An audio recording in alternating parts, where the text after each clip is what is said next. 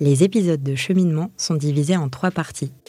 Vous vous apprêtez à écouter la deuxième partie de la conversation avec mon invité.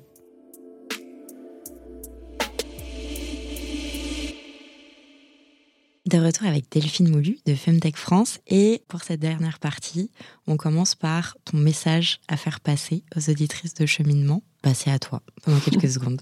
J'ai carte blanche. Oui. Quel message je voudrais faire passer? Peut-être juste, bah, euh, prenez soin de vous, de votre santé de manière générale. Pensez à bien, à bien, je sais pas, faire votre, vos suivis gynéco, à vous occuper de vous. On sait que les femmes aussi s'occupent beaucoup de la santé de, leur foyer, euh, de celle des enfants, euh, celle du conjoint. Mais ne pas s'oublier, soi aussi, c'est hyper important. Donc voilà, peut-être ça. C'est super. Et pour finir, est-ce que tu as des ressources pour les auditrices des livres, des podcasts, des blogs, des comptes Instagram à recommander, au-delà de toutes celles, euh, enfin de, tous les comptes Insta et de tous les sites de, des, des, incubés de Femtech France, évidemment? Oui, alors, je prends mes notes parce que j'avais noté deux, trois choses. En compte Insta, il peut y avoir celui de Anna Roy, une sage-femme qui est déjà un petit peu connue, que vous connaissez peut-être. Euh, que je trouve assez intéressant parce qu'elle est sans filtre, elle explique le quotidien euh, des sages-femmes qui est vraiment euh, pas évident. Donc ça peut être intéressant de, de voir ce qu'elle fait. Euh, et après, en start-up, je parlerai peut-être de celui de Freya, qui est une start-up sur la fertilité et qui vulgarise et éduque beaucoup sur tous les sujets, surtout d'infertilité, et qui fait beaucoup de prévention. donc ça, ça peut être intéressant.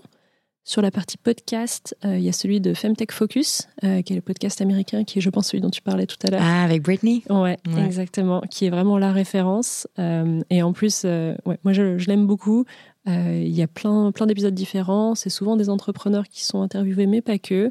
Il peut y avoir des investisseurs. Donc celui-là est assez intéressant.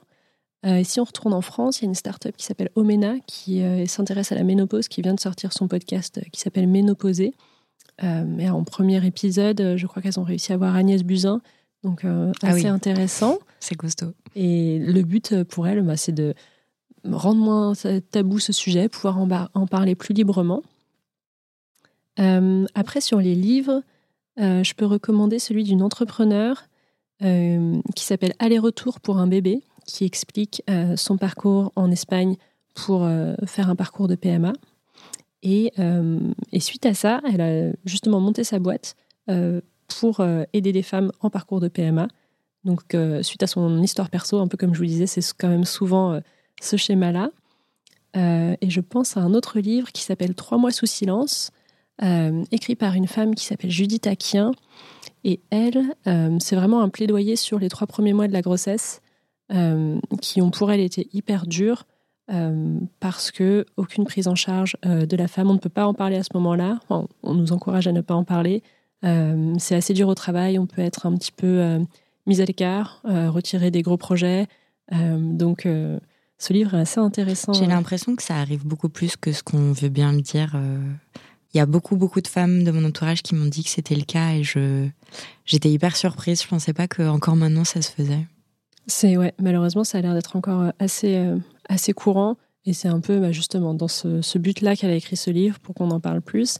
Et surtout, ce qui est intéressant, c'est que suite à ça, elle a publié une charte qui s'appelle le Parental Challenge, avec euh, toute une série de mesures en entreprise pour bien euh, accompagner les parents dans ce moment clé de leur vie. Donc ça va être par exemple un congé euh, fausse couche, ça va être ah, un congé enfant malade, et à chaque fois pour les deux parents. Bah, c'est pas toujours la femme mmh. qui doit s'en occuper. Et donc, euh, donc, je trouve ça intéressant, ce parental challenge qu'elle a, mis, euh, qu'elle a mis en pratique et qui marche bien. Il y a des boîtes euh, de tout type qui l'ont signé. Pour en citer une très grosse, il y a PwC, donc l'énorme cabinet de conseil. il y a L'Oréal. Donc, ça aussi, ça commence à infuser.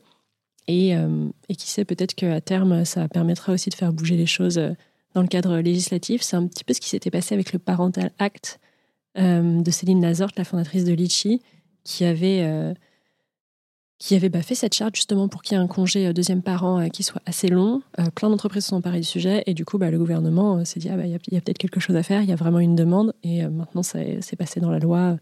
Donc je j'espère que, que ça pourra faire pareil pour le Parental Challenge.